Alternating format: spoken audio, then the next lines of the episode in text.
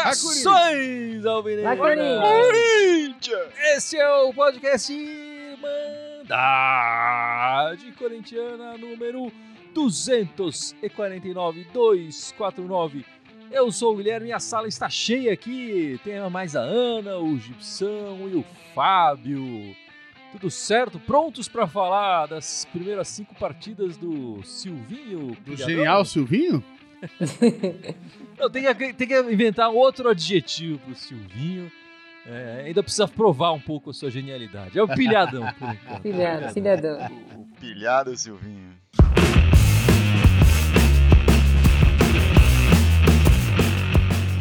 Mas é isso aí, galera. O Silvinho completou cinco jogos né, no comando do Corinthians oficiais, né? Acho que aquela- teve aquela partida, última partida do Fernando Lázaro, que já era ele, mas não era ele, enfim.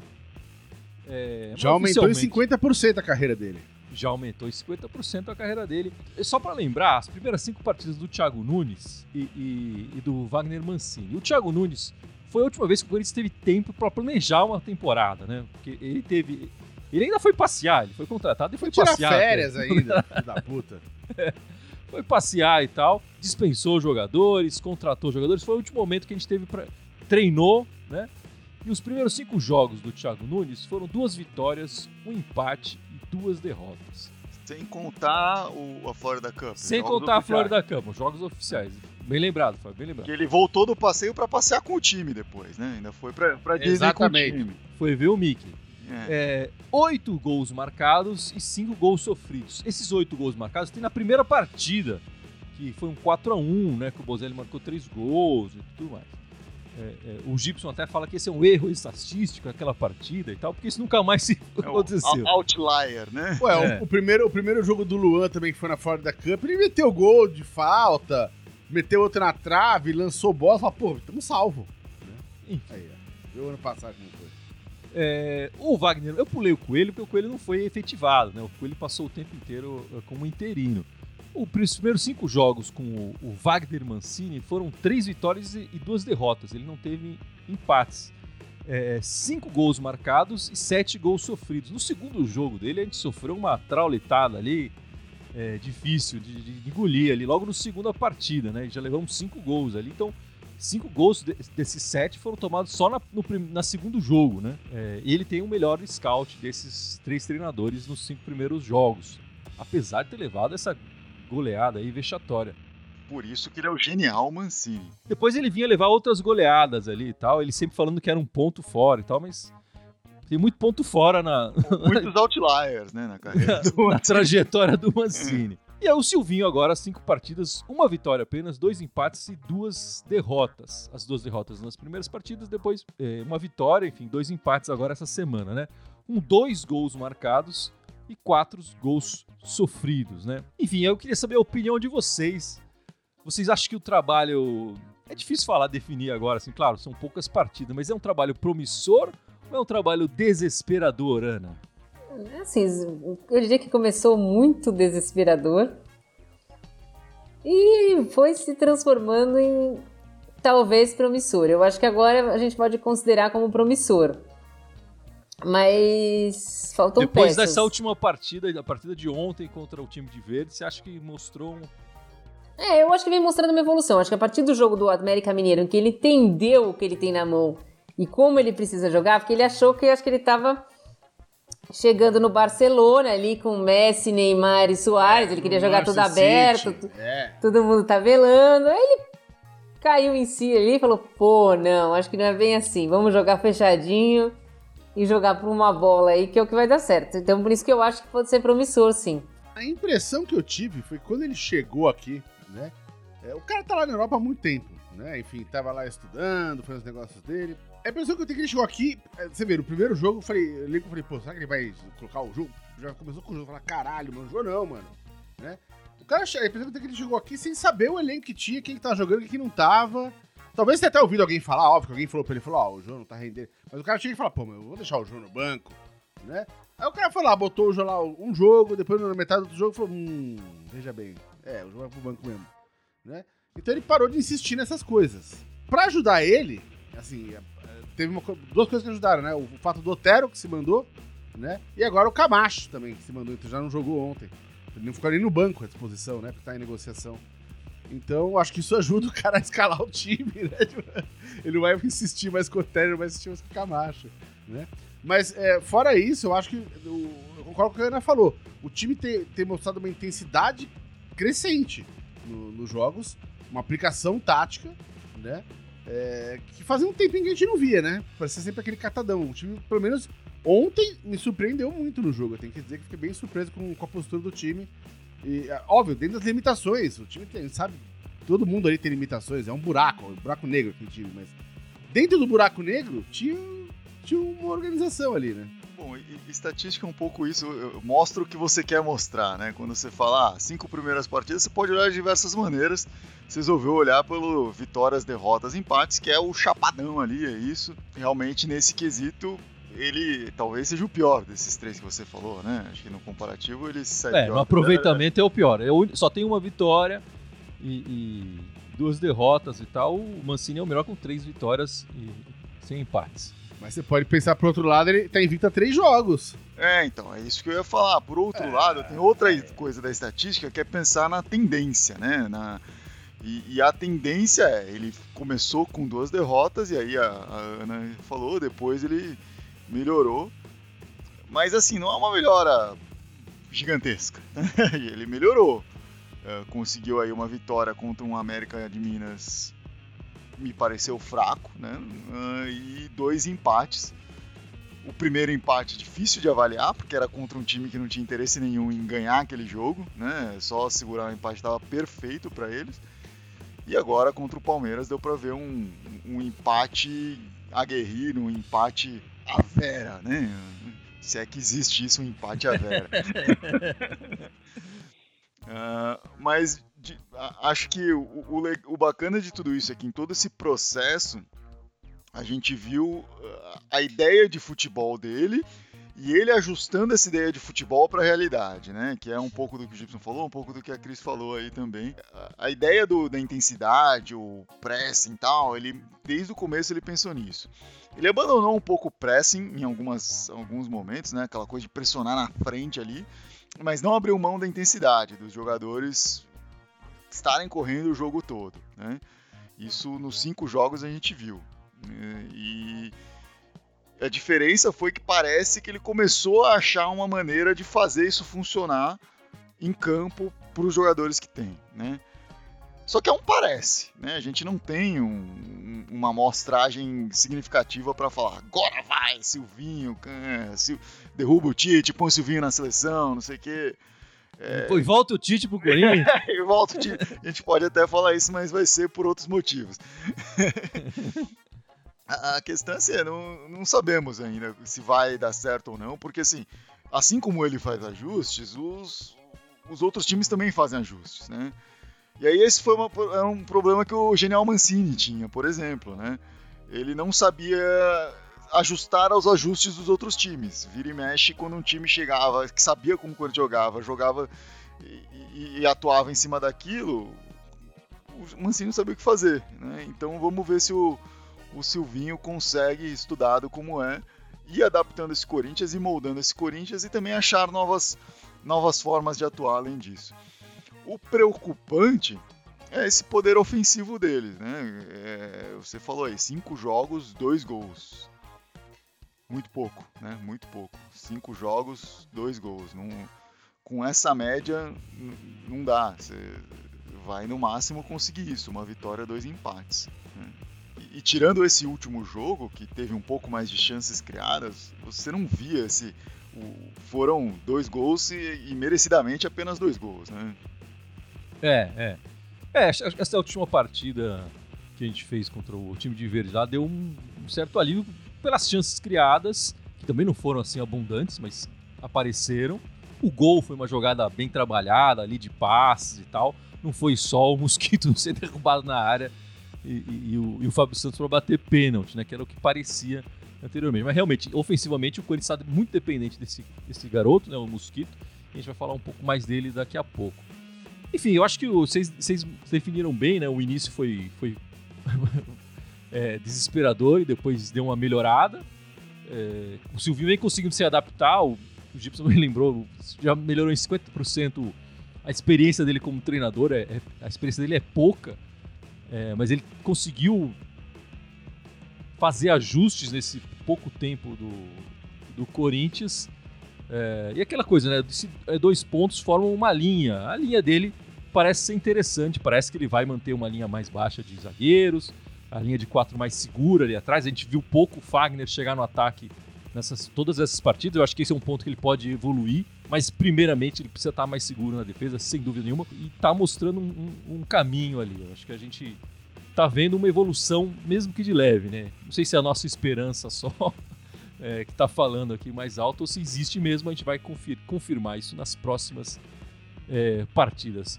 E Fábio, a gente separou um, uns números né, do, do Mosquitão, o Mosquito que vem sendo então principal jogador. é, já virou mosquitão. O cara já evoluiu também. Era um mosquitinho, enfim. Agora é um mosquitão. Nesse, nessas partidas iniciais do Silvinho, ele vem sendo nosso principal opção ofensiva, né? E o que, que você percebeu no, nos números do, do Mosquito?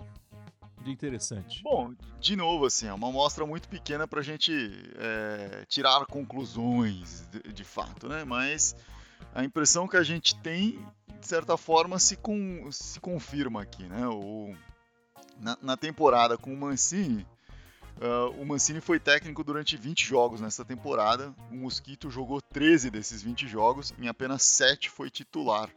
É importante, você tá falando da temporada e não no é. ano, né? Da temporada. É, da temporada da temporada, né? Então o Mosquito ficou. E dessas sete vezes que ele foi titular, ele foi substituído em quatro vezes. Então ele ficou pouco tempo em campo, ficou menos tempo em campo, uma média de 58 minutos em campo.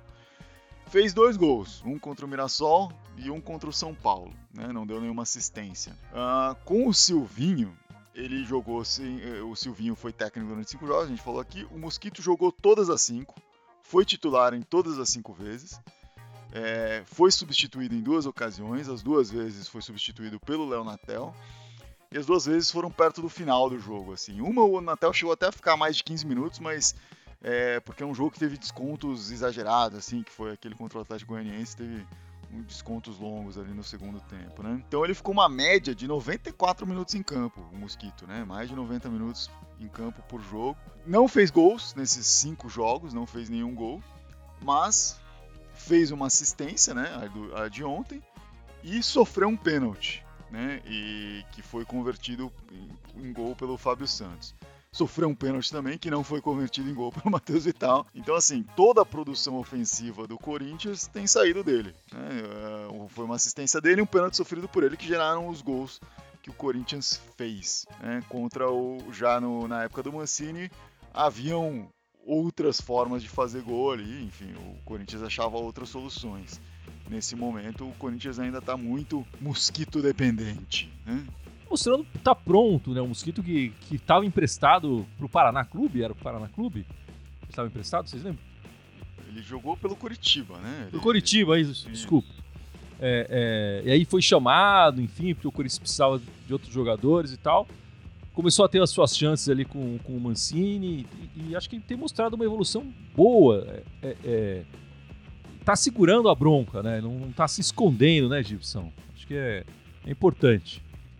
Não, cara, se esconder já basta o Luan, né, cara? Tá louco. o, pessoal, o pessoal fala do Luan, cara, mas bicho, um ano e meio já deu tempo do cara mostrar que veio, né? É duro, né? Não, mas você tá falando do mosquito, Gibson. Eu sei, bicho, mas é que o Luan me irrita, velho. Não, o Mosquito é óbvio que é o lugar cativo dele, não tem ninguém. Né, atualmente para jogar na posição dele ali. Ele é o cara. Né? Ele, ele, é, ele, falou que teve. que calvou um pênalti. Sofreu dois pênaltis, né? Desperdiçou um ainda. Né? É, também. Teve um que desperdiçou, ele, ele acabou dois pênaltis lá pra gente. Né? E que se tivesse sido convertido o pênalti, o Corinthians podia. Seriam três gols com, com a participação do Mosquito, enfim, Exatamente. Sofre, né?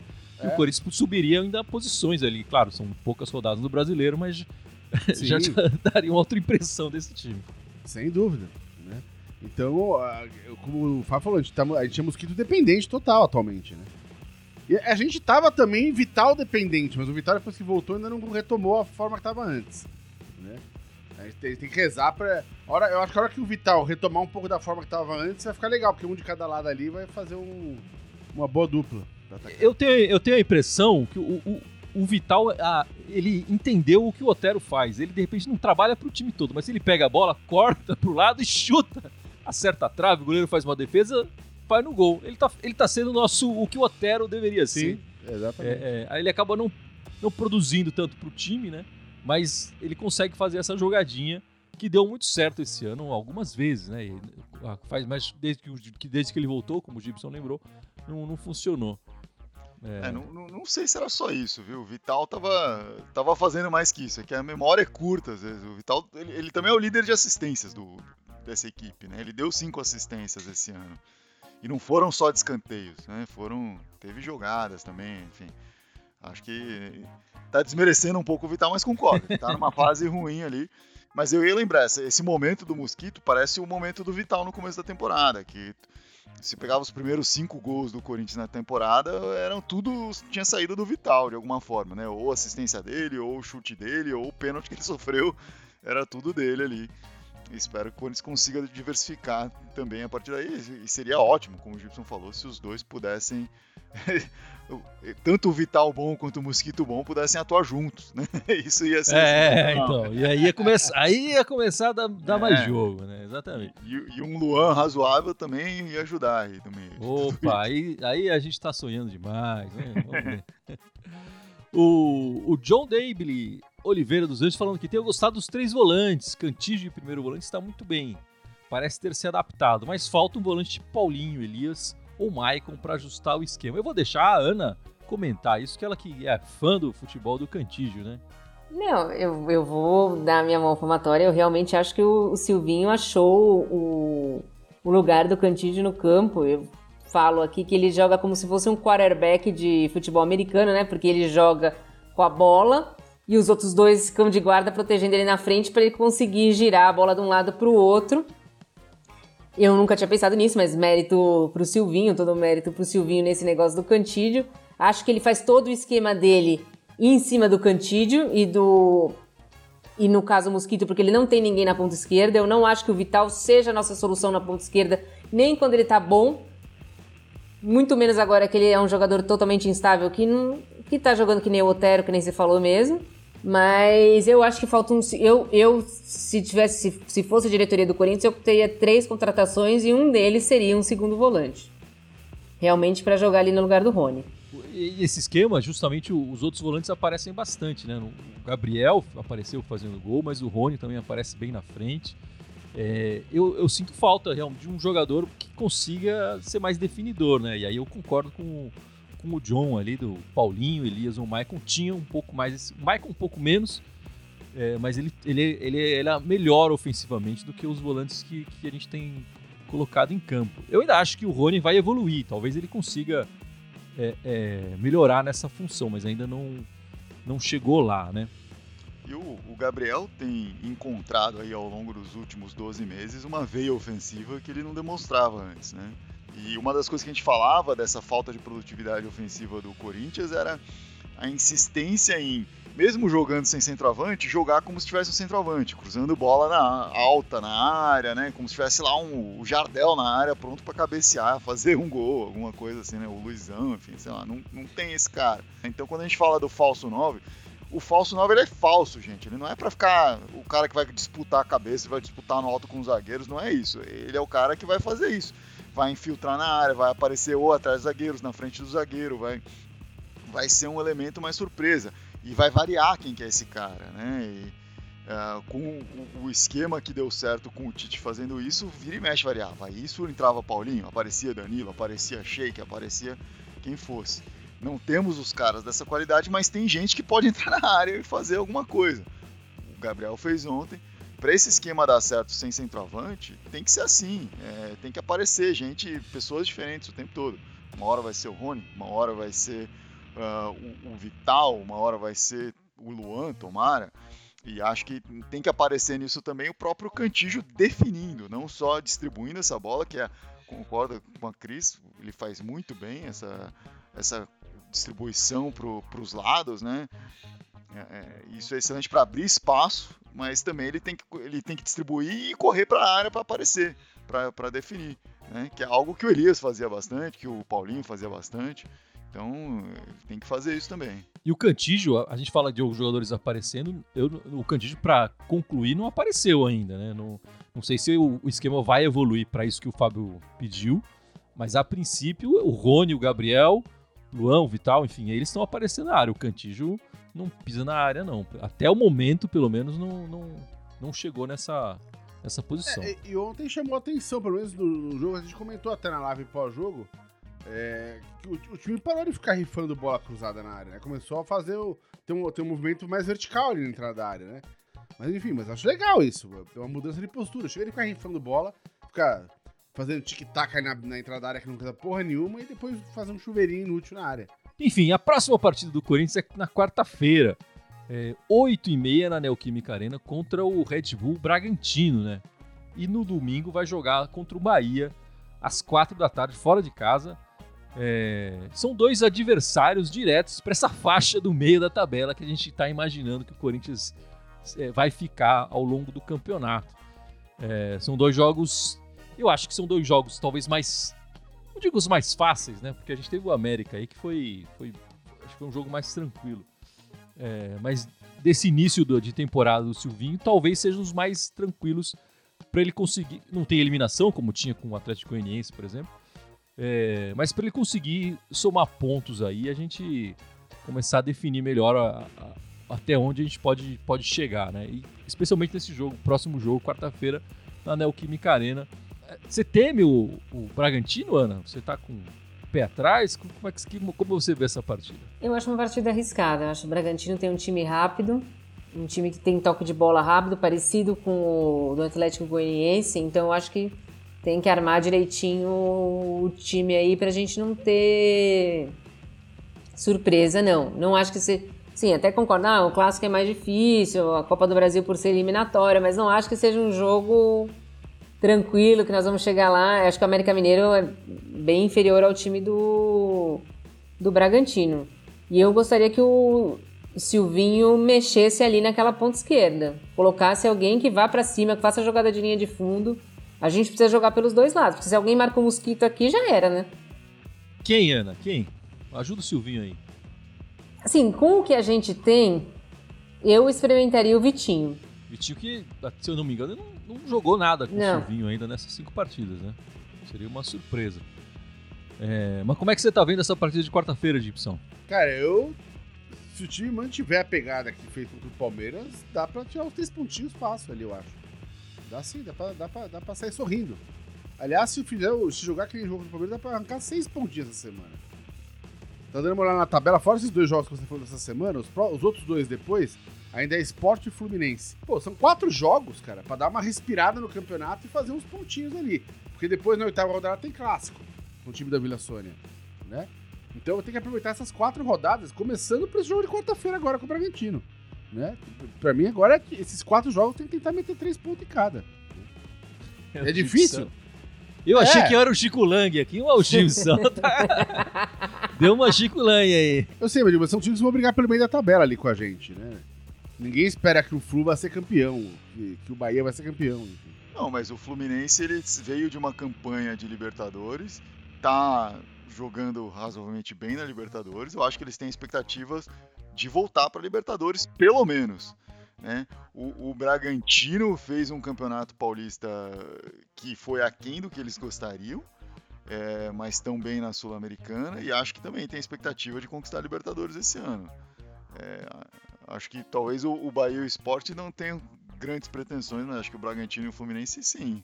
Tem, talvez não mais do que o Corinthians gostaria de ter, mas mais do que a realidade do Corinthians apresenta hoje. É, o, o, meu medo é, como você falou, o time veio de uma sequência de jogos, principalmente mais recente aí, Atlético Goianiense, Copa do Brasil e o Palmeiras, é, que era matar ou morrer, né? Era aquele jogo sangue nos olhos naturalmente. E é natural o time dar uma desinflada disso agora. E não pode, porque o, o Bragantino não vai ver esse jogo né, de, dessa forma.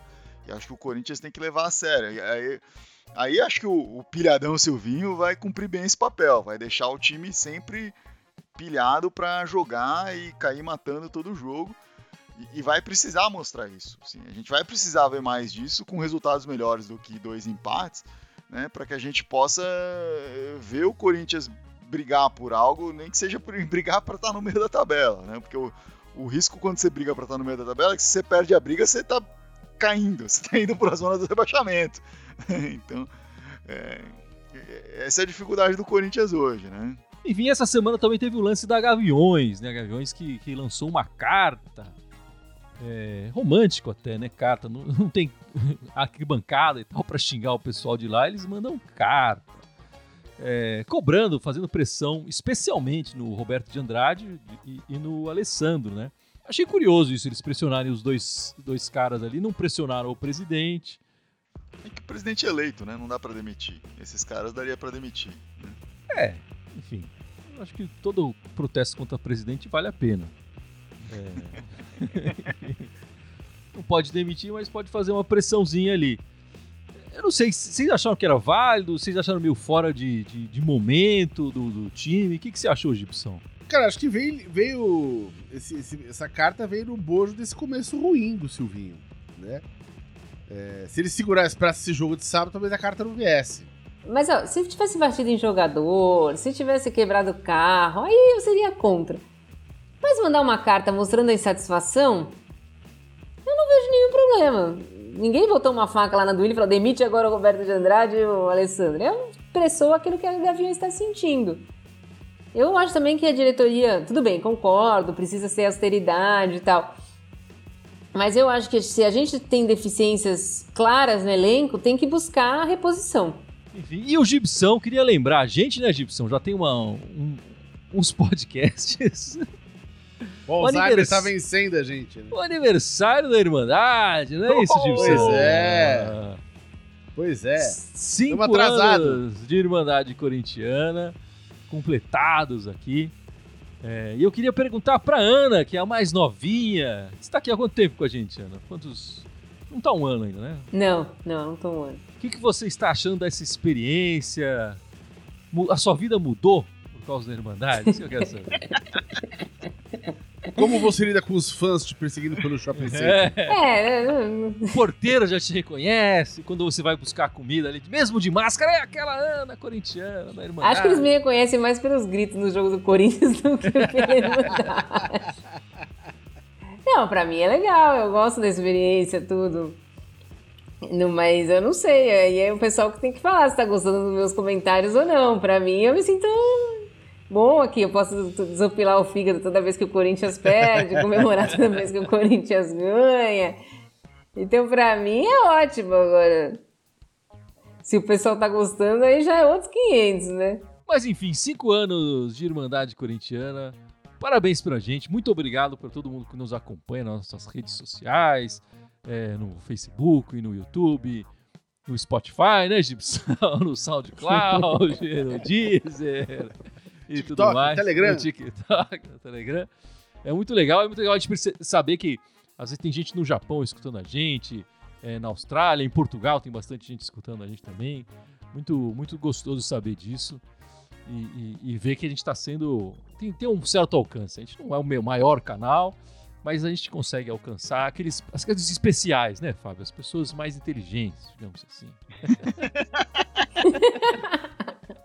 Bom, temos, temos irmãos ao redor do mundo aí, unidos pelo Corinthians. É, isso, a, a nossa ideia com a Irmandade Corintiana é isso, até o nome vem, vem um tanto disso, além do fato de eu e você sermos realmente irmãos, né?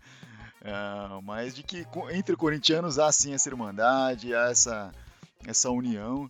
E é legal ver isso se mantendo aqui através deste canal. Então, é, é legal a gente. Pô, cinco anos é bastante tempo para estar tá fazendo isso aqui, né? E toda semana. O pior é que eu lembrei, né? Duas semanas atrás, que a gente começou, para quem não sabe, a gente começou na primeira rodada do Brasileiro de 16, né? A gente não tem uma data fixa, a gente, nunca, a gente sempre comemora na primeira rodada do Brasileiro, né? O nosso aniversário é que nem carnaval, cada ano cai, no, cai num dia. né? E, e aí eu lembrei no dia, falei, pô, hoje é aniversário da Irmandade, preciso lembrar e falar. E aí esqueci completamente. E assim que a gente acabou aquele podcast, desligou assim. Eu falei, caramba, aniversário da Irmandade. Aí semana passada foi a mesma coisa. Ano passado foi em agosto esse aniversário, né? Foi... É, é, enfim. Né? Mas muito obrigado pela participação de todos. Cinco anos aqui na Irmandade Corintiana. Vamos lá.